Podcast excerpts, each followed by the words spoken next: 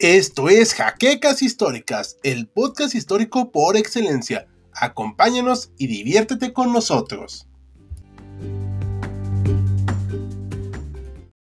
Muy buenas noches a todos los historiadores y, como dice Max, los no historiadores. Los saludamos en este nuevo live aquí de HC Historia Contemporánea, como cada martes lo hemos estado haciendo. Y hoy vamos a hablar acerca de esta cosa llamada contrarreforma. Le pusimos un nombre más bonito, pero vamos a hablar del papel de los jesuitas contra el protestantismo y de la importancia que tuvo esta organización para ayudar a la Iglesia Católica a retomar mucho del impulso que había perdido con la reforma luterana y las variantes que vinieron después. Nos acompaña el doctor Mariano, que está aquí abajo mío, Maximiliano, y hasta abajo se ve Esaú, que está un poquito oscuro. Hola a todos. Buenas noches. Buenas noches a todos. Pues bueno, vamos a empezar a hablar de esta cosa y no sé quién quiere empezar a hablar de qué son los jesuitas, porque yo la verdad nunca fui educado por ellos, pero creo que hay gente aquí que sí lo fue. Sí, yo ahí levanto la mano. A ver, a ver. Que me aventaste al, ruedo. A ver, platícanos. Eh, a ver, los jesuitas surgen en pleno ya eh, nacimiento institucional del protestantismo. El protestantismo para 1541, que es cuando empieza a operar la Compañía de Jesús como tal, pues ya tiene muy marcadas sus fronteras, sus enfoques y su ruptura con la Iglesia Católica. Esta compañía surge bajo la visión de varios personales, San Francisco Javier, Pedro Laines, y su líder es Ignacio de Loyola va junto, no podemos perder de vista el momento político que se está viviendo. Este momento político implica la entrada como rey de España de Felipe II, el gran, el gran defensor de la Iglesia Católica. Se va a ir su papá al monasterio de Yuste a rezar y el que se queda al frente del reino es Felipe II. Y el hermano de Carlos V, eh, Fernando es el que se va a quedar como emperador de Alemania, emperador, podríamos decir, del Sacro Imperio Romano Germánico. Esa es la forma como se separan estas, estas familias. Y los jesuitas entran en este momento. No se tiene noción de que haya habido algún empuje por parte de Felipe II para que se creara esta orden. Creo yo que sí fue algo muy genuino de estos pensadores que eh, sintieron que hacía falta pelear en, el, en la tierra, no nada más en el rezo, pelear por la Iglesia Católica. Y de esa manera, eh, Ignacio de Loyola, que su origen era militar, Ignacio de Loyola había peleado en varias batallas, fue herido gravemente en el sitio de Pamplona contra las tropas francesas, y ahí eh, es dañado por una bala de cañón, le deja una pierna chueca y era tan, tan presuntuoso, tan vanidoso que se opera en esa época donde las operaciones eran de vida o muerte para que le serrucharan el hueso que no le permitía meterse las botas que eran de moda y que llegaban a medio muslo. Entonces, bueno, se pueden dar idea. Después de esto tiene una grave convalecencia y le entran estas series de cuestiones místicas que va a dar lugar a que se junte con varios amigos. En 1539 crean la Compañía de Jesús. Aquí están viendo su, su logotipo y emblema, diríamos, ¿no? Logotipo se oye muy comercial, alguien nos va a reclamar. Muy capitalista. Muy capitalista y eh, van con el Papa, el Papa Paulo II los acaba autorizando ya en 1540 y el 19 de abril de 1541 empieza a operar la Compañía de Jesús como tal con el, liderazgo de eh, San Ignacio de Loyola, que el puesto que tiene es el de prepósito general o eh, superior general.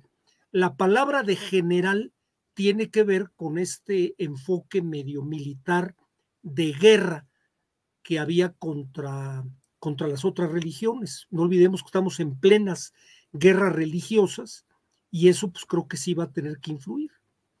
El enfoque de los jesuitas se basó a la cuestión misionaria, lo vamos a ver sobre todo en América y en Asia, a la parte educativa fuertísimamente y una parte interesante de los jesuitas es su enfoque intelectual.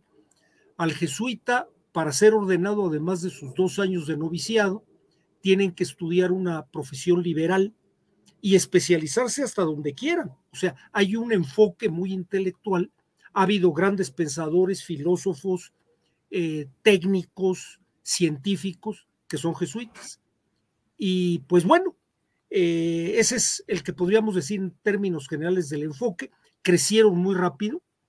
Para 1575 llegan a América, en 1550 ya están en Japón eh, y van teniendo una gran cantidad de miembros de la orden, tanto curas como no curas, y eh, seguidores, por decirlo así. Tuvieron mucho pegue. Se le vio como la orden religiosa del momento, la orden religiosa moderna, que hay que entender que uno de los argumentos del protestantismo era ir en contra de lo anquilosado que estaba el mundo católico. Estos como que le dan una novedad eh, y a la gente le va a gustar. Sí, ahí quiero comentar algo, no sé si me puedes permitirme. Eh, algo, este comentabas lo militar, ellos sí se veían a sí mismos como guerreros de la fe. O sea, sí se, eh, asumían a sí mismos como que estaban defendiendo la fe y era una misión, pues sí, militar, o sea, estaban en guerra. estaban en guerra contra la, falsedad, la herejía, ya sabemos todo este rollo. Eh, repito, como lo he dicho muchas veces, yo no soy católico, entonces solo hablo desde un punto de vista muy aparte de la cuestión religiosa. Hablo más bien de sus intenciones. Aquí vemos a los mártires de Japón, no todos son jesuitas, unos eran dominicos, otros franciscanos, pero eh, ellos fueron en misión, en una misión evangelizadora allá a Japón, y bueno, pues digamos que no les fue muy bien. No fueron muy bien recibidos al final porque pues le quitaba poder, ¿no? También al, a los gobernantes de Japón, la fe católica, y pues bueno, esto trajo muchos problemas. Ahorita vamos a ver algunas eh, saludos rápidamente. Alejandro Cadena nos saluda. Hola, hola. En dice que está comiendo, pero ya les caí. Dice Enrique Guzmán y Mero Mole, saludos, saludos a ti también. Alejandro Cortés, buenas noches, buenas noches. Buenas noches. Y Capitalista dice que buenas noches. Este se adelanta mucho, pero no quiero dejarla así al aire. ¿Fue justificada la expulsión de los ejércitos del Imperio Español? Híjole. Pues, ¿qué te puedo decir? Según quien lo vea, realmente si era un contrapeso para el poder de las dinastías Borbona, tanto la rama francesa como la española, porque pues como era gente que sabía, tenía el control de la educación, tenía el control de, de, muchas misiones, pues sí, y al ser gente preparada, pues eran medio respondones. Los jesuitas han tenido... Y además que obedecían... Además, obedecían más al Papa que al rey. Exactamente, exactamente. Además, los jesuitas, hay una parte interesante con ellos. Los jesuitas, según la zona, la época y el país donde han trabajado, han tenido eh, enfoques muy diferentes. Por ejemplo, siempre han sido revolucionarios en el aspecto de modernizar. Por ejemplo, por eso los corren dos veces en la Nueva España y en el Imperio Español, y luego los corren de México, porque también tienen problemas con el, con el gobierno. Y vamos a ver que en la actualidad, ya siglo XX, siglo XXI, vamos a tener que los jesuitas en España, en el periodo de Franco, fueron aliados de Franco, o sea, los podríamos ubicar como gente medio de derecha. Y en América Latina los vamos a ver en la teología de la liberación, apoyando a las guerrillas. Sí, era una cuestión ahí bastante compleja de los jesuitas. También hay que resaltar que, como decían eh, ustedes dos, al solo obedecer al Papa era un conflicto de interés muy grande. Así es. No sé si quieran comentar algo más, chicos. No, por el momento nada. Esaú. No sé si quiere comentar. Es que ya se quedó. Yo hay, yo hay algo que quisiera poner que lo estábamos platicando un poquito antes de comenzar la transmisión. El que hay un paralelismo entre las vidas de San Ignacio de Loyola y Lutero, no porque sean iguales o similares, bueno, tienen algunos puntos en común. Tanto a San Ignacio de Loyola como a Lutero se les presentaron eventos paranormales, milagrosos, podríamos decir, para los creyentes, y que eso va a cambiar su vida. Eh, Martín Lutero iba a ser filósofo y en un accidente que tiene se encomienda aparentemente a la Virgen y eso le abre las puertas para meterse a la cuestión del, sacerdocio.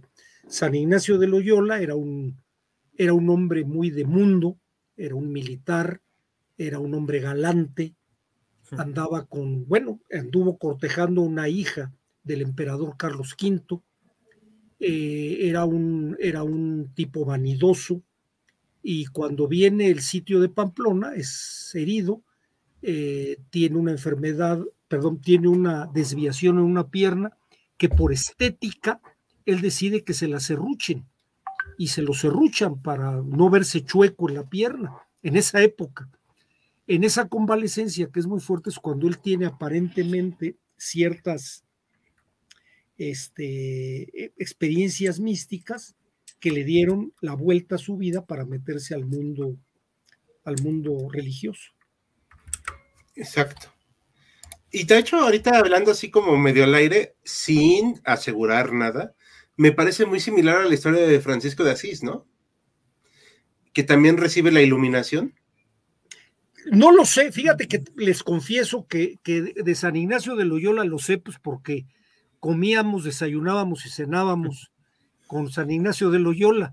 Y, y, además es un tema que me ha interesado. Yo realmente sí, sí aprecio mucho esta compañía con, hombre, todos los asegúnes que pueda haber, independientemente de la formación que yo tuve con ellos.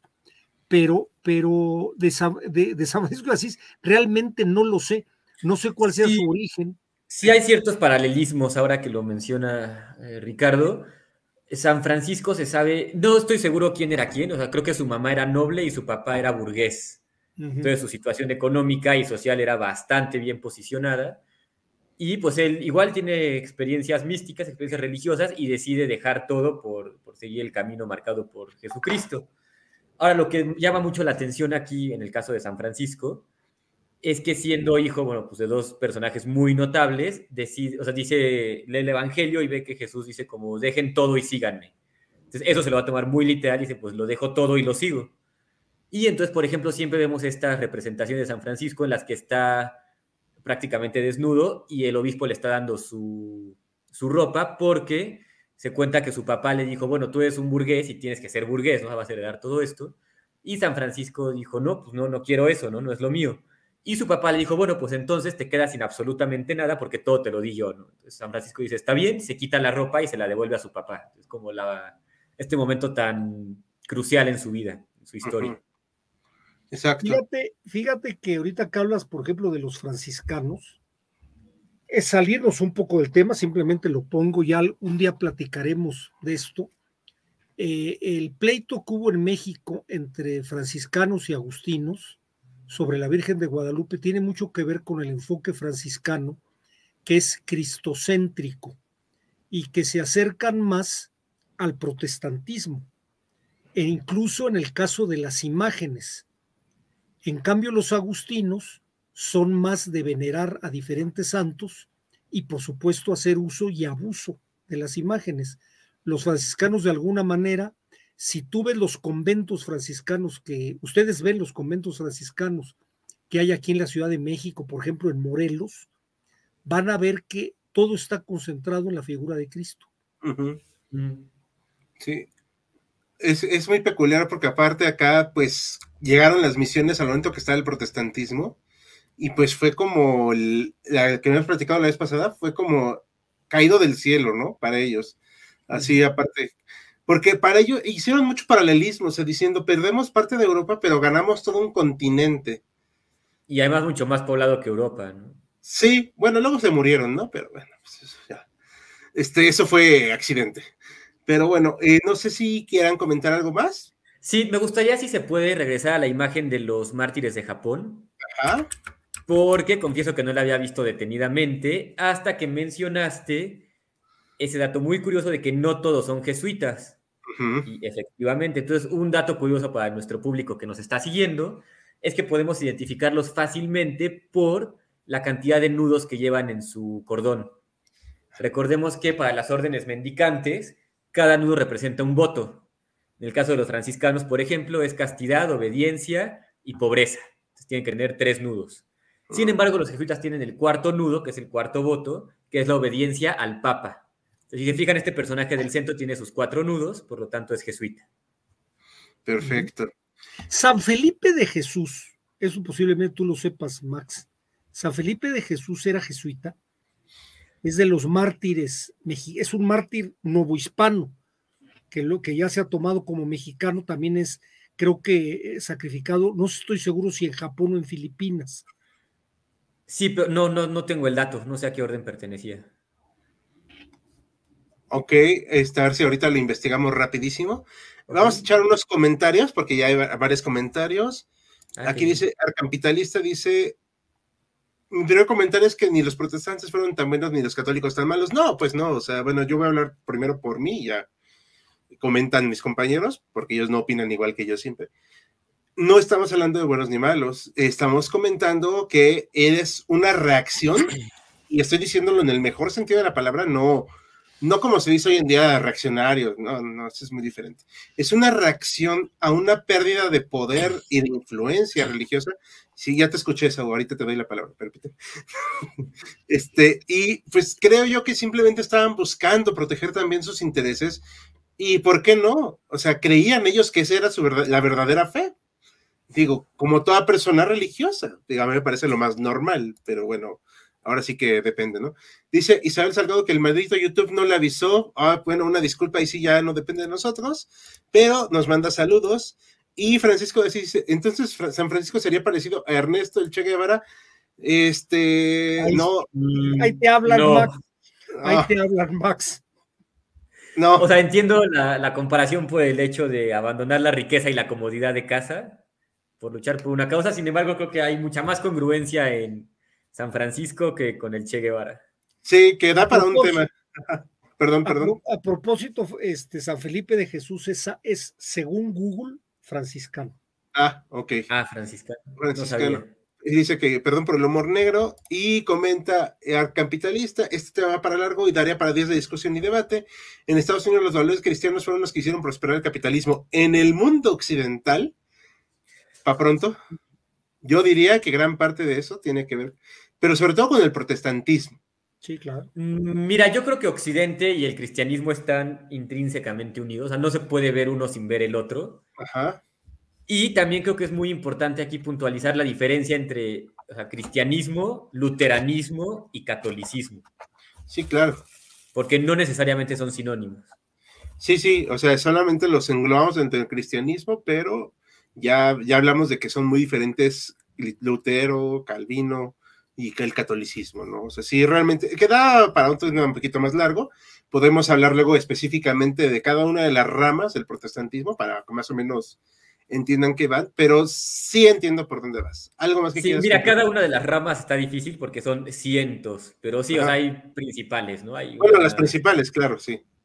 Aunque, y, también yo te voy a decir, no olvidemos que, la Iglesia Católica trae eh, para este entonces, pues 1500 años donde se institucionaliza, se crea toda una normatividad, se convierte en parte del gobierno que viene desde la Edad Media y estas eh, nuevas religiones que rompen con aquella no tienen ese freno entonces, cada, cada líder religioso puede crear sus normas, sus ideas y con una mayor facilidad y agilidad. Por eso salieron tantas y por eso también tuvieron tanto éxito, porque aunque no tenían el poder económico de la Iglesia Católica, sí tenían la libertad de poder hacer lo que les diera la gana.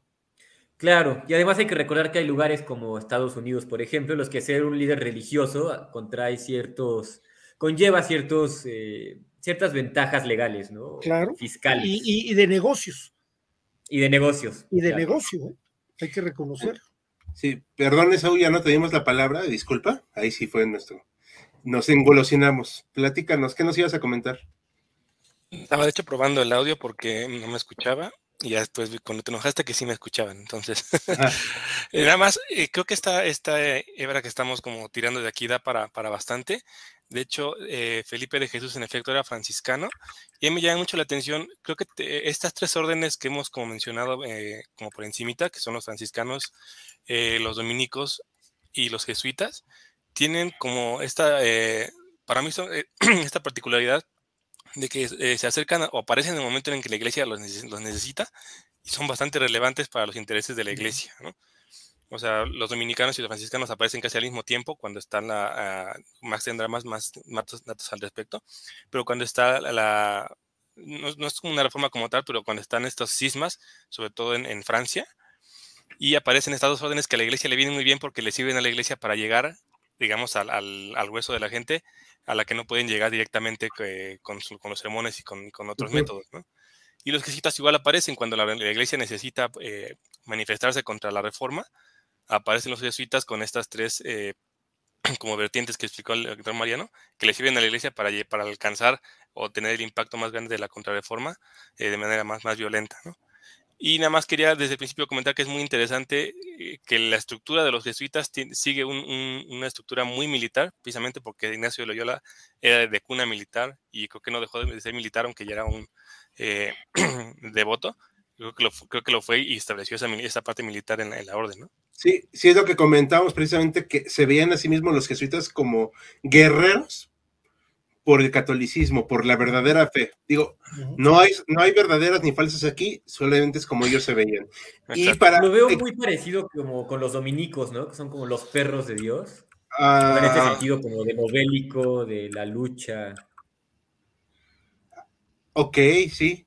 Y no deja de ser interesante que, digo, o sea, todavía no existen como tal nacionalidades, pero, o sea, Domingo de Guzmán y Ignacio de Loyola son españoles, ¿no? O sea, es el, es esta, es esta parte de Europa la que va a tomar como en, sus, en sus manos la, la, la, obligación de defender la religión y extenderla. ¿no? Fíjate que es de los grandes bastiones del catolicismo. Fíjense que el tercer prepósito general va a ser San Francisco de Borja.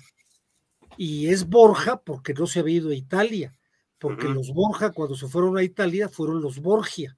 Ajá, lo que comentamos. Estás hablando de la creme de la creme de, del clero de la época. O sea, ahora sí que se veía élites hasta el clero, ¿no? Exactamente. Estos Borja, Borgia, pues tenían un poder político, económico y clerical impresionante. Como bien dicen, hasta la basura se separa. Aquí hay una estatua muy interesante que nos ahorita nos proporcionó Max, el detalle. Es San, eh, San Ignacio de Loyola, combatiendo a Lutero. Pues más que combatiendo. Bueno, estoy diciéndolo en modo amable. Acabándolo. Sometiendo, ¿no? Sometiéndolo. Ajá, pero está muy peculiar, ¿no? O sea, quiero, estoy pasando así la imagen. O sea, acá los adornos ricos, ¿no? Hermosos. Como un rayo. ¿Sí se dan cuenta que tiene como una forma de rayo? Sí, sí, sí, sí. Como un rayo divino atacando con la fe, aplastando sus libros y ahora si lo vemos, ah, bueno, perdón, termina. No, y, sometiendo precisamente al, al, al, hereje, ¿no? Al que destrozó a la iglesia, al que provocó tantos problemas, que lo ven así, o sea, realmente lo ven así, como alguien que destruyó la, pues ahora sí que la cristiandad. Y es un concepto muy recurrente, no solo en esto, sino aquí en el infierno, que también lo presentan así con los luteranos, y el diablo hablándole a Lutero. O sea, es, una onda muy, muy visual y es parte de la contrarreforma que va a buscar ser extremadamente visual y extremadamente reaccionario. Lutero, Lutero, él declaró varias veces en sus escritos que él tenía contacto con el diablo. El diablo se presentaba continuamente de diferentes formas para tentarlo. Hay una declaración textual de es que él dice, en mi cama se ha acostado más veces conmigo el diablo que mi esposa.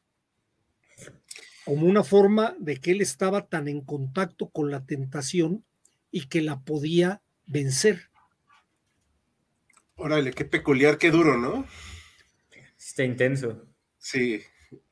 Pero es interesante que precisamente lo dice como en el sentido contrario, ¿no? De, o sea, está siempre presente, pero yo lo venzo.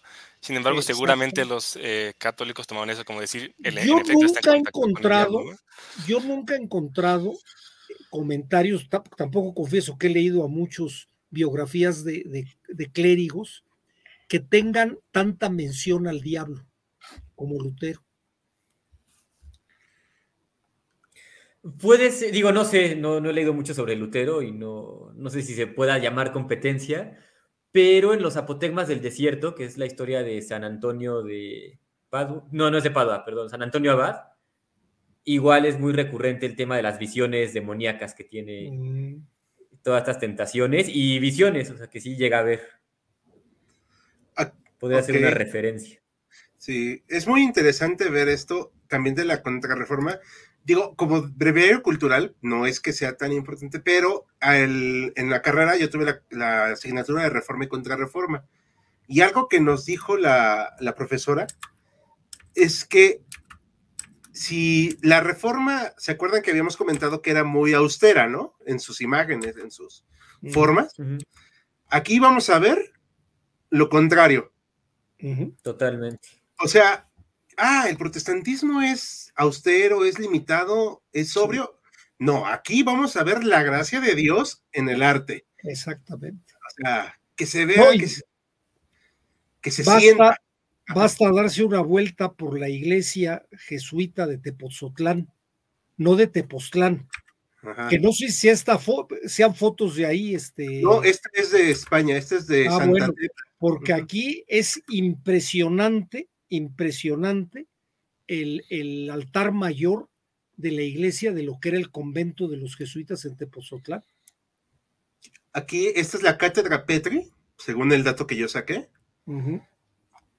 Pero se dan cuenta el detalle, ¿no? Y eso muy celestial.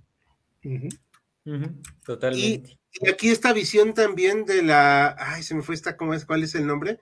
Ah, es Santa Teresa, ¿no? Santa Teresa. Creo que sí. Eh, la verdad, ahí sí se me fue ahorita el dato. Ya saben, siempre se me puede. Pero vean el rico detalle aquí arriba, cómo caen los rayos celestiales, la pasión de ella, el, la, la visión divina. O sea, es para hacerte sentir parte de la divinidad. Bueno, y, Santa Teresa de Ávila es otra de los místicos, junto con San Juan de la Cruz, de tener apariciones, ponerse en trance, cosas que a lo mejor ahorita en nuestra época se resolverían yendo al psiquiatra, ¿no? bueno, sí. Pero, en esas épocas sí, sí, o sea, si tú ves una persona que se pone así, pues dirías, oye, aguas, ¿no? Pero estas sí se van a caracterizar por ese tipo de cuestiones. Sí. También creo que es muy interesante la, el uso de la iconografía. Podemos regresar a la imagen de, de San Ignacio con Lutero. Ahí voy. Digo, no es que esté total y completamente seguro o que lo, haya leído como tal, pero no es, no es descabellado ver aquí cómo se está representando igual que San Miguel Arcángel venciendo al diablo, ¿no? Está la misma posición, igual una lanza, igual el diablo siendo derrotado de cabeza, humillado. Y también veo en la que tenías de, de Martín Lutero con el diablo, hay muy pocos autores en, el catolicismo a los que se les representa más o menos de la misma manera, o sea, están pensando, están escribiendo, están iluminados, pero en lugar del diablo tienen al Espíritu Santo que les está diciendo qué escribir, ¿no? Por ejemplo, tenemos a San Gregorio Magno, aparece de esta manera en la iconografía. Y aquí veo que es más o menos la misma posición, el mismo mensaje, pero al revés, ¿no? En lugar del Espíritu Santo vemos al diablo detrás del monje, bueno, del ex sacerdote, y en lugar de estar vestido como el papa, como un obispo, pues está todo de negro, ¿no? Muy intenso. Aquí vemos, nos pasó el retablo de Tepoztlán, este Saúl. No, vean nomás, vean nomás. O sea, para los que no nos conocen de que, bueno, que ya hemos comentado N veces que somos mexicanos, vean la riqueza y la belleza de esta fastuosidad que se hace en una iglesia, aquí en, bueno, en ese momento Nueva España, hoy en día México, pero lo cargado que es, ¿no? No soy historiador del arte y ni me interesa hacerlo, porque soy pésimo en el arte, pero sí, obviamente comprendemos que esto no es barato para empezar. Exacto. Es parte del barroco. Ajá. Además se pega en esta época de recargar tanto como lo tenía el barroco en, sus construcciones. Además, creo que más, como decías tú, hace rato, más que como que buscaban que te sintieras parte, o sea, más allá de analizar como la parte estética y, encontrar esas partes, el objetivo de esto es que de primera, de primera instancia, cuando tú entras y ves esto, te, te, te impone. Es demostrar el poder. Ajá, y lo que te impones, y lo que te impones las figuras que, que, están ahí, la representación, entonces es, es desde ahí, desde, desde que entras a, este espacio, que te sientas como, eh, pues esa es, la palabra, impuesto, sometido a lo, a lo, que te quieren demostrar, ¿no? O al, poder de la divinidad. Que eres un mortal, pero también hay que recordar que también jugaba la música, como la, la acústica, que te, Exacto. de hecho, es, en, perdón si interrumpas, en esta época en la que se, como que se, norma también la parte de la música en, la iglesia y aparecen los, los órganos, se llaman los, los, eh, órganos gregorianos, ¿no? Pues si no mal recuerdo es Santo Tomás Moro, no, no me hagan mucho caso, pero le preguntan, ¿no? Como, ¿qué fue lo que te motivó a convertirte al catolicismo, no? Dijo, pues la música, o sea, cuando la escuché dije, no hay manera de que una música así no esté dedicada al Dios verdadero, ¿no? Una cosa así. Exactamente. Vamos a responder unas preguntitas, ¿les parece? Porque ya hay varias. Y si no, nos pasa como en el de Ucrania, que nos ganó el tiempo. Este, por cierto, rápido, si alguien dejó una pregunta en el video de Ucrania, por favor, repítala, porque la borré sin querer. Hay filósofos que defienden que el cristianismo debe ser antiestado, como los paleoconservadores de Estados Unidos, porque ser hijos todos de Dios debemos ser iguales ante la ley. Sí sé que hay unas organizaciones medio anarquistas muy religiosas en Estados Unidos, pero he de reconocer que no conozco profundidad del tema, pero si conoces más del tema, pásanos fuentes para revisarlo. Pero está, curioso ese, ese detalle. Se, se, ha discutido, ¿no? Como por ejemplo en el caso del catolicismo, ¿no? Si debe estar a favor, en contra. Y un argumento que sale siempre a la luz es al César lo que es del César y a Dios lo que es de Dios, ¿no? Y pues queda muy, pues muy claro, ¿no? Es como que respeta la autoridad y respeta también la autoridad eclesiástica, o sea, no se contrapone. Aquí Cacho Gianeski, yo me imagino que es de Argentina. Eh, ¿Pueden asociarse los jesuitas al comunismo? Yo diría que algunos, no tal vez la institución, pero sí hubo muchos. Algunos coquetean. Que le entraron, que le entraron seguramente en el aspecto social y del materialismo histórico obviamente cuidando la referencia al ateísmo, ¿no? Pero yo sí creo que en su doctrina, pues hay muchos que los oyes hablar, eh, como fue Ernesto Cardenal, como fue Camilo, ay Dios, hay un Camilo en la guerrilla colombiana. No, no ubico. Camilo Torres, Camilo Torres, y lo que es toda la teología de la liberación. La pues teología de la liberación, hay un eh, que ya no fue jesuita, que se salió, que es Freicedo, eh, que hablaba pues prácticamente de que Cristo y sus doce apóstoles eran la primera célula comunista, ¿no? Sí, he, escuchado mucho de eso, y no solo de gente religiosa, sino de gente como de mi generación para abajo, que andan mucho en eso de que dirían que Jesús es comunista, pero mm, no sé, digo, yo creo que es forzarlo mucho, la verdad, y darle una característica que no poseía esa, ese personaje, ¿no? Bueno, pero esa es mi opinión, claro está. Es curioso, comentan, ver a Dios negar el cristianismo, y no soy ni uno, pero es que los valores van ligados a todo lo conocido como occidente, así como el judaísmo, por ejemplo. ¿Tú qué piensas, Maxi, no? ¿Va por ahí? No sé, podemos volver a poner la pregunta, me perdí un poquito. Perdón, ver a Teos negar al cristianismo, pero es que los valores van ligados con todo lo conocido como occidente, así como el judaísmo, con el pues, cristianismo. sí, de hecho, gran parte de la cultura occidental, se sea o no cristiano, pues viene de la tradición judio-cristiana. Por ejemplo, la catalogación del bien y el mal, eh, a grandes rasgos, está basada en los diez mandamientos. Incluso para términos legales, para términos laicos y demás. matar está mal, robar está mal, mentir está mal, etc. Ok, Perfecto, es que yo la verdad no, no conozco bien el tema. Saúl, ¿estás ahí? ¿Todo bien? No sé si nos oye. ¿Esaú sí, nos oye? Sí, es que conecté el cargador, pues no íbamos a perder la, la, señal. Ah, ok, ok. Los panolibertarios sostienen sus ideas en eso, no que todos sean creyentes, pero sí estén cristianizados, pero más que una fe, sea una forma de vida y accionar. Me recuerda un poquito a la de la aldea, la película de Shyamalan, que tenía gente ahí religiosa. Pero yo creo que de alguna manera todas las religiones eh, traen un subyace dentro de ellas una cuestión ideológica, no necesariamente de fe, sino de los valores que cada una este, puede tener. Yo considero que hay quienes podemos considerarnos cristianos, católicos, no necesariamente porque creamos en el dogma, sino porque estamos de acuerdo con la ideología que de alguna manera te enseñan. Claro. Eh, perfecto. Aquí, este, nos comentan de unas cosas que están viendo del zapatismo. Ahorita lo voy a poner rápido, porque es una sugerencia de video y lo vamos a tomar en cuenta. El gran error de los católicos fue incrustarse en el poder cayendo en una incoherencia, todos somos hijos de Dios, pero ser gobernado por los políticos y no por Dios fue un tiro en el pie. Pero es que no se puede separar necesariamente una cosa de otra.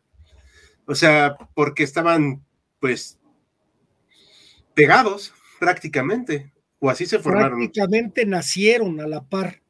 Sí. Del, de esa, eh, a la caída del Imperio Romano, ya hemos platicado en alguna otra sesión, prácticamente nacen a la par nace el poder que va a ser después el Sacro Imperio Romano Germánico y la Iglesia Católica. Sí, aquí Isabel bromea con nosotros rápidamente, pues se huele un chiste. En serio, son mexicanos, menos mal que lo aclaraste, porque por la tonada del tema de los videos hubiera jurado que son de Pakistán. Hay gente que aún no cree que somos mexicanos, este, entonces a la próxima nos vamos a poner sombreros, ponchos y un perro chihuahua aquí al lado para que, que vean que sí somos mexicanos. Porque ¿En serio lo dudan? Vaya y poner la música y poner alguna música de mariachi detrás para sí claro. Tomando ah. tequila junto a nuestro burro y el nopal el nopal. Y el nopal. Sí pero sí es en serio que todavía hay gente duda que somos mexicanos. Creen que el hecho de que los jesuitas interfieran con el gobierno mexicano fue uno de los motivos de la separación iglesia y estado ah es una muy buena pregunta. No sé en qué época a qué época sea la pregunta cuando pero siglo XIX no bueno, pues sí, pero y luego tenemos la guerra de los cristeros. En el ah. caso de la guerra de los cristeros sí tuvo una función muy importante los jesuitas. En el caso de la ruptura con, con la iglesia, el gobierno de Juárez, tiene que ver con la idea de poner un sistema capitalista en México. Sí. Yo creo que son dos enfoques. Pero, por ejemplo, tenemos el padre Pro, que ya es beato, no sé si sea santo, eso no lo sé, era jesuita, y de alguna manera estaba involucrado en todo el movimiento cristero que había contra, contra el gobierno de Plutarco Elías Calles. que da para un video muy, muy largo el, tema de los cristeros. Eh, y, ah, también dice que vestidos como guerreros águila, no, no, eso ya sería demasiado, ya, ya sería mucho.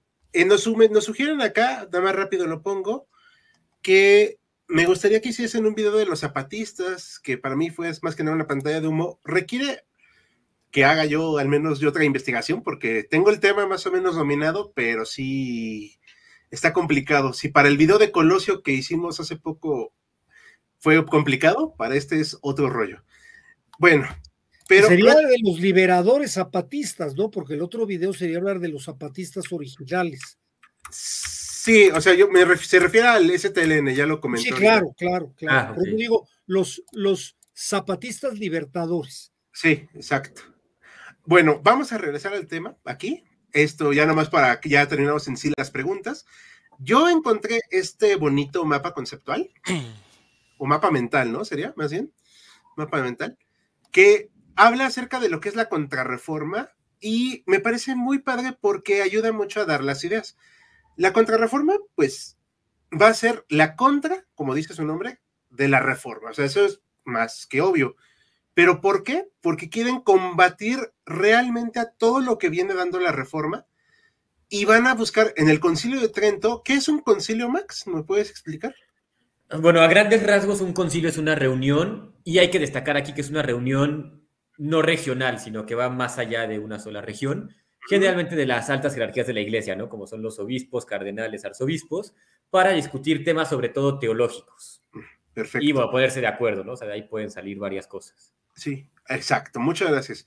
Pues este concilio va a durar de 1545 a 1563, o sea, casi dos décadas. O sea, larguísimo, sí. Sí, ¿Pero por qué? Porque eran unos debates brutales teológicos, o sea, era una cosa bárbara, y para llegar a un acuerdo, aquí es donde se fortalece la Inquisición, vamos a dejar de lado el cliché de Inquisición mala, perseguidora, no, no, no, o sea, es una institución más seria de lo que se cree, y que para bien o para mal incluso protegía un poco a la persona común. Y menos violenta también. Sí, no era tan violenta, o sea, incluso para la época, pero bueno. Pero más bien nace aquí, ¿no? Más que fortalecerse la, la crean aquí, ¿no? Existía. Desde la Edad Media, finales. Sí, ah, nació con los dominicos, ¿no? Ajá. 13. Perfecto. Correcto, con el Papa Inocencio, no me acuerdo el número. Sí, es que son como mil inocencios. Bueno, para que, para que temen nota historiadores, no lo sabemos todo. Ok, se nos pueden ir datos se va a fortalecer a la Inquisición como institución para proteger la cristiandad, o sea, la verdadera fe, o sea, el catolicismo. Ojo, esto no quiere decir que anduvieran corriendo por todos lados con picas y palos, matando a quien se atravesara. No, o sea, eso dato curioso, eso sí pasaba en países protestantes. Eso sí pasaba en países protestantes. Dato curioso, eso sí es muy cierto. Sí, sí, sí, es, es muy cierto eso. Se hizo un índice esto lo voy a poner aquí como estaba, el índice de libros prohibidos, que aquí tengo, o no tengo todos los libros, no me puse a investigar todos, pero obviamente el que debió encabezar la lista debieron ser las tesis de Lutero. O sea, ese ya estaba casi, casi, apenas habían abierto el libro, ya estaba ahí. Y todos los libros que fueran contra la fe católica. Mariano nos comentaba ahorita tras de cámaras que se busca que se haga mm, un ejercicio intelectual más grande entre los diferentes clérigos. O sea, que no se queden solamente en la oración, sino que nutran el cerebro. Estamos en la base de los jesuitas, es uno de los enfoques de los jesuitas. Y no solo ellos, o sea, se va para todos, o sea, van expandiéndolo. Estamos en la época del humanismo. No porque sean religiosos quiere decir que no sean humanistas. O sea, no está peleado. Y entonces aquí vamos a ver, aunque hay libros prohibidos digo, tampoco es como que todo el tiempo todos trajeran el índice y anduvieran buscando todo el tiempo los libros. También hay que ser honestos. O sea, era más una intención que una acción real. Y aunque sí hubo control, este control obviamente se esquivaba. Como todo en esta vida. Cuando prohíbes algo, pues se te antoja más. Claro. Entonces, el Papa, que es este Pío V, es el que ya por fin le da vuelo al, concilio de Trento, los resultados del concilio de Trento, y van a hacer una campaña los, los, jesuitas encabezándola de recuperar territorio perdido. Los países nórdicos se perdieron para siempre, eso sí, ya no hubo manera de reconquistarlos, pero se estaba perdiendo Hungría y gracias a las acciones evangelizadoras y misioneras se reconquista y no solo eso, se vuelve un bastión de la cristiandad ante el avance del Islam también, que coincide con el avance del Imperio Otomano. Aquí ya vemos en este mapita, que me gustó mucho, está muy completo, aquí vemos estos focos de los protestantes en Francia, los hugonotes y los calvinistas, que ahorita no lo, ve, no lo sabemos mucho, pero en su momento había unas células muy fuertes lo cual va a permitir precisamente que se hagan unas guerras religiosas en Francia brutales, la verdad, o sea, fue una situación imposible para la para el reino galo de aquel entonces. Y aunque intentaron reconquistar Alemania, pues no se pudo, ¿no? Pero, bueno, lo que hoy conocemos como Alemania, pero sí reconquistan toda la parte sur, si no se dan cuenta aquí. Austria. Austria. Esa Austria nunca estuvo en duda los Habsburgo nunca lo iban a permitir. Pero eh, aquí, esta parte del sur, aparte de Praga, que es lo que es Chequia, pero esta parte del sur aquí es Baviera, y Baviera es una de las zonas más católicas de, de Alemania. O sea, hay un impulso de nuevo, y aquí abajo, en los Países Bajos, abajo de los Países Bajos, valga la rebusnancia, está lo que hoy conocemos como Bélgica, y eso va a ser parte del por qué existe Bélgica. Porque son católicos siendo gobernados protestantes y que eso vamos a verlo en el siguiente tema de 1830. ¿Por qué se separan? Entonces, aquí vemos también Irlanda, que esa se hizo, bueno, se hizo más católica cuando la dominaban los ingleses. Pierden para siempre Escocia porque ahí se vuelven calvinistas. Y España, obviamente, nunca iba a permitir en lo que era la corona hispánica cualquier injerencia protestante. Ni España ni Polonia, por lo que veo, ¿no? Ah, bueno, no, Polonia es otro caso muy peculiar. Tengo entendido que en el periodo todavía de ser emperador Carlos V hubo, si mal no me equivoco, ahí corrígeme Maximiliano, la dieta de Worms. Así es. Y en la dieta de Worms, los varones alemanes le dijeron, Nanaye, nosotros queremos seguir manteniendo la independencia y proteger a nuestros religiosos. Es uno de los rompimientos que yo creo que les convino también políticamente para marcar su raya con respecto al Papa. Sí. Sí, tiene mucho que ver eso. si no mal recuerdo, el Papa es quien, quien incita ¿no? a Carlos V a decir, como ya habla con Lutero, no puedes permitir que esté pasando esto en tu territorio. Claro, Y creo que hay una escena donde los varones alemanes se arrodillan ante Carlos V y le dicen, córtenos la cabeza, porque no vamos a renunciar a nuestras tradiciones y a nuestras ideas. Y Carlos V no le queda otra que también decir, pues no me puedo pelear con todo el mundo, ¿no? Como que aceptó Carlos V que Alemania estaba perdida. Sí, sí. Bueno, no Alemania. el Sacro Imperio. no, Imperio. no, pero lo que ya vendría siendo la parte del norte de Alemania, la parte occidental de Alemania, ¿no? La actual lo que se vendría siendo Prusia, Sajonia, eso es la parte donde ahí ya, ya no había nada que hacer. Pero no nada más por la cuestión religiosa, ¿eh? Yo, yo quiero mucho insistir, ahí entra la parte económica y la parte política. Y claro, se agarran también de eso para decir, ah, y además tenemos nuestra religión. Sí, se, se, se, marcaron las diferencias, pues obviamente con base también en estas cuestiones económicas. Aquí está todavía la que era la capital de Prusia, Königsberg, que luego se roba lo que es hoy Rusia, en Cali, como Kaliningrado. Y esta parte termina siendo una de las que más se desarrolla, curiosamente, pero bajo el protestantismo. Claro, claro. Aquí hay unos comentarios, este, vamos a ponerlo rapidísimo antes de que se nos olvide aquí dice que estaría bueno el tema para un video porque es raro que México sea un estado laico cuando es de los más católicos del mundo. Mm, es que es muy difícil de explicar. este, son, o sea, ¿cómo les digo?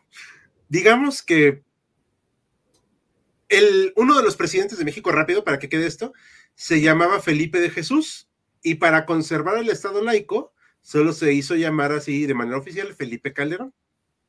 Entonces, era una manera de distanciarse de la religión. Tenemos. Lo cual es raro porque su partido es como bastante de derecha, ¿no?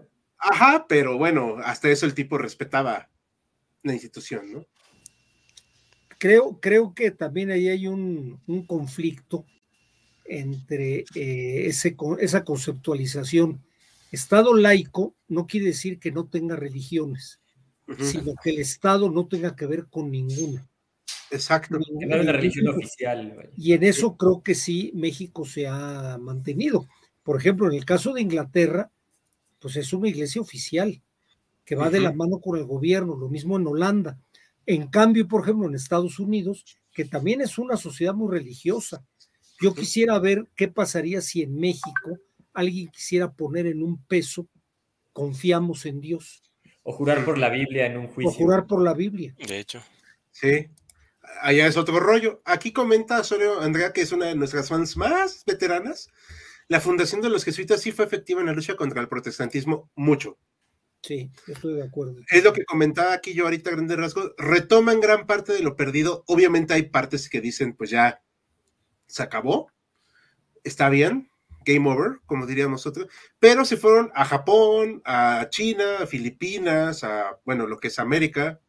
Entonces, creo yo que salieron ganando en ciertos aspectos, ¿no? Y eran los más entrones en muchos aspectos de las misiones, este, ahora sí que religiosas de monasterios, ¿no? De hacer la, la labor evangelizadora. Creo que Adelante, adelante, María. No, no, no, es agua, adelante, adelante, perdón. Sí, o sea, un, mal chiste, pero creo que un buen ejemplo de que sí triunfó eh, estos jesuitas es que eh, la imagen que tenías hace rato, San Felipe de Jesús, es un jesuita novohispano, o sea, del otro continente, que es martirizado en Japón, o sea, en el otro lado del mundo. Pero no era jesuita. Este, quedó franciscano. Era franciscano. Era franciscano. Ah, pero, pero en la imagen de acompañaban a los jesuitas, ¿no? Como la idea del impacto ya ves que había mundial que tuvieron, ¿no? Había de varios. cierto, cierto, franciscano. Sí, y bueno, al final sí triunfaron en Filipinas, pero para siempre. La Inquisición. Bueno, perdón, perdón, deja que te comente algo. En Japón, uno de los más famosos prepósitos generales jesuitas, el padre Arrupe, era el encargado eh, provincial de los jesuitas en España cuando le tocó presenciar la bomba atómica en Nagasaki. Mm. O sea, sí se mantuvo toda una influencia después de muertes y martirios y demás de los jesuitas en Japón hasta la fecha. Sí, sí sé que hay una presencia importante de católicos en Japón, pero no sabía ese dato. La verdad, eh, muchas gracias, Mariano. Sí, siempre se aprende algo, ¿no? Y está, está muy bien. Eh, aquí comenta Isabel algo que yo no sé, ¿eh? digo, la Inquisición no, nació con la herejía cátara. No sé si Maximiliano tenga la respuesta. Sí, no es específicamente por la herejía cátara, o sea, no dudo que tenga que ver, pero sí se juntan varias cosas, ¿no? Está la parte de los cátaras, de, de los cátaros, está la parte de los judíos y musulmanes, está el tema de las universidades, el tema de las cruzadas, entonces yo creo que responde a varias situaciones y no específicamente a esa. Aunque también hay que mencionar aquí que los franciscanos también son como una especie de respuesta hacia los cátaros como lo serían los jesuitas hacia el, luteranismo.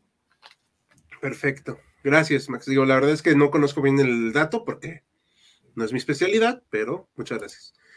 Dice Alejandro, ¿la de la guerra cristiana en un futuro directo? Sí, pero tenemos que armarlo bien y también pues que se someta a votación porque ya ven que los pueden elegir. Eh, en verdad, dice Isabel, en verdad no la cátara per se, la primera etapa que nació en Bulgaria y no recuerdo su nombre. Ah, ahí sí si no mal recuerdo. Ok. ¿La cual, perdón? Albigense. Ahorita, Albigense. Aquí comenta algo, Alejandro, que es muy importante. ¿Crees que el declive de los católicos ante los protestantes, anglicanos, etcétera, fue sus combates contra el Imperio Otomano? Aquí yo opino que no. Más bien tiene que ver una cuestión de no saber adaptarse ante los cambios que estaban sucediendo en ese momento. Pero no sé qué opinen los demás. Coincido en que no tiene que ver. yo, yo estoy de acuerdo contigo. Sí, o sea, la verdad es que tuvieron una decadencia en ese momento. Ahorita están en capa baja, la verdad. En capa caída, como dicen. Pero, mm, pues, todo lo que sube tiene que bajar y todo lo que baja, pues eventualmente también sube, ¿no? O sea, Ahorita hay muchas iglesias de todo tipo, pero los jesuitas en México, al menos, y lo estoy diciendo con conocimiento de causa, tienen una fuerza muy grande. Muy grande. ahora que lo mencionas, yo llevé la las clases de teoría de las religiones y de mito y religión, ¿no? Y si veíamos, por ejemplo, que hoy en día surgen religiones, todos los días, cientos de religiones. Algo muy curioso. Y muy interesante porque sí va de la, mano con lo, económico, con lo social, con una serie de cosas que no necesariamente tienen que ver con la religión en sí, pero que a fin de cuentas se da. Sí. Aquí comentan algo rapidísimo, tardísimo, pero aquí andamos. Saludos, Mari Carmen López, muchos saludos. Alejandro Cadena dice algo muy importante. Vicente Fox se fue el día siguiente a misa, lo cual, Alejandro, fue un escandalazo en su momento, pero de eso hablaremos en otro momento. Que bueno, si lo vemos así, también AMLO se fue con las comunidades indígenas a que le hicieran un rito para santificar a la madre tierra y que le permitiera hacer las obras que tiene. De acuerdo a mi abogado. habría que ver en, en qué religiones se meten y en cuáles no, pero eso no quiere decir que el Estado sea religioso. No, claro. De acuerdo a mi abogado, no tengo permitido expresarme al respecto de esa situación, por lo tanto, omitiré cualquier comentario. Porque sí, si no, dice que me meto en problemas. Hay una influencia, por ejemplo, fuerte actualmente con los grupos eh, protestantes. Hay una organización que se llama Confraternice, que sé, tengo entendido que tiene una relación muy fuerte con el gobierno actual, ¿eh? aquí en México. Sí, sí, pero bueno, no, no quisiera. el Estado no es religioso.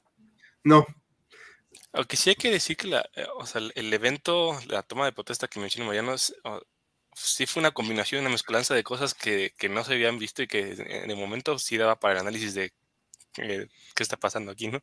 Sí, claro. Más allá, más allá de, de, todo lo que hemos dicho, sí era como de, ok, este, ¿esto qué significa, no? Sí, sí, claro, claro. Lo, lo vamos a discutir en un en vivo muy relajado también. Pero eh, acuérdense que como nos pasó con Ucrania también, hablar de historia del presente es bastante complejo. Y miren que yo he buscado meterme a eso y aún así es bastante complejo. Aquí dice Alejandro que da una pregunta muy importante. ¿Los jesuitas fueron las que hicieron las vírgenes étnicas, morenas, negras, etcétera? Que yo sepa, no. Hay, ha habido desde siempre y en todas partes vírgenes, bueno, advocaciones étnicas de la Virgen. Ajá.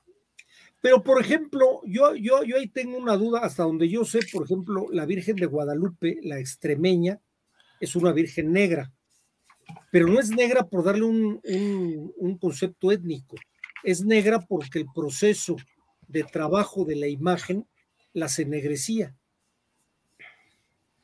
O sea, esa Virgen, la Virgen de Extremadura, la Virgen de Guadalupe, aparece en el siglo XIII. Entonces, ni siquiera había contactos con grupos eh, africanos o, de algún enfoque. Y tengo entendido que era el proceso del estofado o algo así. El, trabajo de la madera, ¿no? Exactamente. Entonces no es que sean étnicas. Puede ser que la Virgen de Guadalupe de aquí de México sí tenga una caracterización étnica, pero otras no creo yo que necesariamente. Es antes de los jesuitas, ¿no? La de aquí no, no tiene que lo evangelizaron franciscanos. No, no, En 1531 todavía no hay ningún jesuita, todavía no existe la orden y es cuando en teoría se apareció la Virgen de Guadalupe. con eso ya. Sí existen, o sea, sí hay, digamos, virgen, vocaciones étnicas, pero también puede ser que se representa, por ejemplo, a la Virgen María en algún país oriental y entonces se le ponen, se le ponen los rasgos que tienen que tiene la etnia de ella. No es que sea étnica, sino que se le representa de esa manera. Sí, y además permite una mayor identidad, ¿no? O sea, hay una colección, hay una colección de imágenes de marfil. No estoy seguro si en la hacienda de los Morales o en la hacienda de la Gavia, que venían de Filipinas, donde hay cristos con los ojos rasgados. Sí, sí, hicieron mucho eso en Filipinas, sobre todo, que yo recuerdo. Hay una, me parece que es una comunidad, o no sé si sea por lo menos el artista, es japonés, pero por lo que entiendo es católico. Entonces hace una imagen de San Miguel Arcángel, pero ves a San Miguel y lo ves como un samurái, y el diablo, en lugar de parecer el diablo cristiano, parece un dragón ah, japonés. Voy a ver si lo encuentro. Genial, genial. Aquí eh, pongamos a los católicos, de ser capitalista, como una ideología que se queda obsoleta en ciertos matices. Pues, ¿qué te digo? O sea, como no soy religioso, pues. ¿Qué tan, qué tanto, eh? O sea, es que ahí es muy difícil. O sea, es, muy complicado concluirlo así. Ajá. Hijo, es obsoleta, ¿en qué no? ¿En qué punto? o sea, ahí sí es un tema escabroso. Y ahora la, la, visión misma de la iglesia es que el mundo se tiene que adaptar a la iglesia y no la iglesia al mundo, ¿no? Claro. visto desde ese punto de vista, pues no sería obsoleto. Sí. Ajá. sí. Aunque también es cierto que la misma iglesia se ha tenido que adaptar al mundo, por ejemplo, haciendo las misas en la lengua regional, cambiando el rito. Que bueno, eso ya viene desde, les costó trabajo, ¿eh? Ajá. Sí, pero en ese momento era una cosa impensable. Creo que no dejamos hablar a Max. Perdón, perdón, Max. Hubo, bueno, les cuento es rápido el dato, no tiene que ver exactamente con los jesuitas, pero sí hubo, por ejemplo, durante la evangelización de lo que hoy en día sería Rusia, o bueno, los países eslavos, sí hubo este, esta discusión muy fuerte porque San Cirilo utiliza el lenguaje de los eslavos, no utiliza ni el latín, ni el hebreo, ni el griego. Entonces sí vienen debates, vienen concilios y demás, porque se les llaman lenguas pilatianas a esas tres.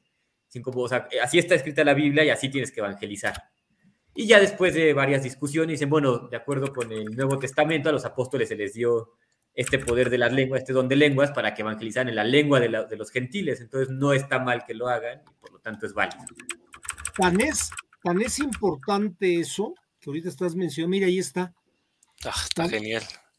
Genial, ¿eh? es bárbaro, ¿eh? Es, esto da para un anime, no manches. Sí, es muy buena, es muy buena. Tan, tan importante es eso que están ahorita mencionando de, las, de, los, de los lenguajes.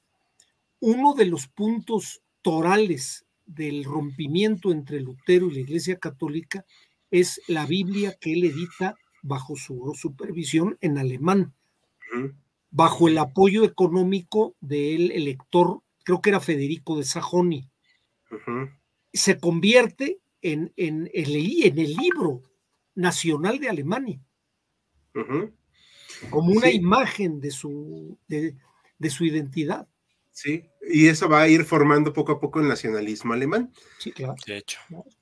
Eh, aquí comenta rápidamente, eh, al menos donde hoy está Argentina, las vírgenes morenas son anteriores a los jesuitas. Sí, de hecho, es muy probable. No conozco muy bien de Argentina, pero salud, salud. Pero me imagino que sí, y pues le voy a dar fe a alguien que vive allá, ¿no? Y por último, dice al capitalista, me gustaría otro directo de Ucrania, que no hay cosas para hablar. Eso lo vamos a dejar, bueno, así que para que pase más tiempo, porque es un tema bastante escabroso. Voy a checar por si no se nos pasa otra pregunta. Este, no sé si quieran comentar algo más, chicos. No, hay, uh, podríamos seguirnos, pero, hay que darle mate, ¿no? Hay que darle mate. Fíjate que eh, antes de que, cerremos, eh, cuando cuando esta parte de que la iglesia se adapta, justamente queda con el tema cuando hablamos de este concilio de, Trento, era verdad, el, que mencionaste. Así es. Es ahí donde se determina que la, misa va a ser en latín y de espaldas a, los feligreses. Y se mantiene, y en aquel momento tenía, yo la verdad se me escapa la cabeza, pero yo creo que tenía mucho sentido para el interés que la iglesia tenía en que se hiciera la misa así. Y años después, o sea, 50, 60 años en el Concilio Vaticano II, eso se cambia completamente y es, ok, vamos a hacer la, misa en, el idioma eh, de donde estamos y vamos a hacerla de frente. Y, volteando el cura al, al, ajá, de, de frente a la asamblea, no de espaldas. Entonces, ajá, entonces la, la, religión sí, la iglesia más que la religión sí se adapta para de alguna manera mantener su, su, su vigencia. Su, influencia, su vigencia. ¿Ustedes se acuerdan del padre Mercier? Que tenía un convento en Cuernavaca y que propuso que se usara el psicoanálisis. Son cuestiones de modernidad y lo acabaron corriendo de la iglesia. Pues era el padre Le Mercier. No, pues ahora sí Hay que. Por ahí una obra de teatro de Vicente Leñero que se llama Pueblo Rechazado, que habla del asunto de este padre. A ustedes no les tocó porque son muy chavos, pero yo sí me acuerdo de ese asunto a, mí, solo me tocó de oídas porque no me tocó el padre Maciel, así que mejor. Bueno, pero eso, hijo, eso sí es otro, es otro, tema. Boleto. Sí, porque cuando dijiste Mercier, ahorita dije, no, no dijo Maciel, ¿verdad? Dijo Mercier. Le Mercier. Ah, ok, ok. Bueno, este, pues sí, yo no sé si quieran comentar algo más para cerrar. Pues para cerrar podríamos ver otra vez el Index Librorum que tienes por ahí. Ahí voy, ahí voy. Corro, corro, corro, corro. Porque creo que nos sirve esa imagen para ver cómo esta inclinación tan grande que tienen hacia el Papa, o sea, lo que vemos ahí es justamente el emblema del Papa, ¿no? Uno de los símbolos del Papa. Y podemos ver en la parte de arriba la tiara papal, que se distingue porque son como tres coronas, una encima de la otra, y culmina en una cruz. Ese símbolo es única y exclusivamente del Papa. No lo pueden usar obispos, ni cardenales, ni reyes, ni nadie más que el Papa. Y podemos ver también las dos, las dos llaves, que luego hay duda, ¿no? De cuántas llaves tiene San Pedro, por lo menos en la iconografía. Y por lo menos en el siglo XVI se dice que una de las, de las más aceptadas es que tenga dos. Una de plata para cerrar las puertas del cielo y otra de oro para abrir las puertas del cielo. Pues otra vez vemos aquí cómo se enfatiza la figura del Papa, ¿no? Por parte de los jesuitas. Sí. Órale, esto sí es. Interesante. ¿Tiene alguna relevancia los materiales? O sea, que la plata sea para abrir, el, para cerrar y el oro para abrir. Yo creo que es como el, simbolismo, ¿no? O sea, el, oro es más valioso que la plata, entonces si eres, o sea, si fuiste un buen católico, puedes entrar al cielo, ¿no? vale más que entres a que no entres. ok, sí, sí. O sea, lo cierra con la de plata. Órale, sí, eso sí no me la sabía, eh, la verdad. Y ahora, ahí sí no sé qué tanto tenga que ver, pero me imagino yo que, que sí está relacionado, porque los protestantes evidentemente desconocen la figura del Papa, ¿no? O sea, no hay sustento donde diga que el Papa debe de existir y que tiene autoridad, Sin embargo, los católicos se remontan a, esta, a este versículo de la Biblia, a este pasaje, en el que Jesucristo le dice, ¿no? Sobre, tú eres la piedra sobre la cual fundaré mi iglesia y a ti te serán entregar las llaves del cielo. Exacto. Entonces, justamente ahí vemos las dos llaves, como puede ser una, pueden ser dos, y pues enfatizan esta figura papal. Y aquí está el, el infierno de los protestantes, o sea, ¿a dónde se van a ir los luteranos? Según la visión católica, o sea, eso no es mi visión, es la visión de los católicos. Eh, aquí comenta rápidamente, en algunos lugares de unas culturas antiguas de México parece que se representa a la Virgen María de ese Imperio Tiger 131. Mm, pues es que se quedaron con varias tradiciones novohispanas, que algún día hablaremos de la evangelización, pero ese es otro rollo, ¿ok? Pero eh, sí hay varias representaciones de la Virgen, creo que hay una de Zapopan, ¿no? O una cosa así. Pero mm, no me acuerdo. ¿Advocaciones? Sí, ¿no? Hay varias, porque está la Virgen de Zapopan en México, está la Virgen de los Remedios, mm. no sé, está la Virgen de Guadalupe, por supuesto, eh, está, no estoy seguro si hay una en Veracruz, y no se diga en América Latina, en Argentina está la Virgen de Luján, la Virgen de Chiquinquirá en Colombia, que todas son la Virgen María, ¿eh? son advocaciones. Es. algo medio difícil de, comprender. La Virgen del Cobre, la Virgen de la Caridad del Cobre en Cuba. Eh, pues sí, la verdad es que sí no conozco todas las vocaciones porque sería mentira, pero agradezco por ese dato. Y bueno, pues ya no quieren comentar algo más para ya cerrarlo. Ya, ya, perfecto. Adelante. Ah, bueno, ahora sí que pues, no es para comentar y cerrar Recordemos que los jesuitas obviamente no son ni buenos ni malos, pero ellos tenían una idea muy específica de atender a la cristiandad, al catolicismo y defenderla para ellos del monstruo del protestantismo. ¿Tuvieron éxito? Sí, pero obviamente les fue imposible combatir con todo. Y después de muchos años de masacres, luego terminaron pues los gobiernos reconociendo que no era bueno pelear ya por esos temas y ya luego se iban a matar por otras cosas, pero al menos por la religión pasó a segundo plano durante un tiempo. Eso sí, la labor de los jesuitas al día de hoy sigue presente y seguirá por mucho tiempo, al parecer. Y pues bueno, a nombre de todo el equipo de HC, pues vamos a empezar a terminar este en vivo. No sé si quieren despedirse, chicos, ya para. Buenas noches a todos, muchas gracias. Muchas gracias, hasta luego, hasta el jueves. por acompañarnos, descansen. Nos vemos el jueves en el siguiente envío y mañana hay nuevo video de Actum Panzer. Entonces nos estamos viendo. Hasta la próxima.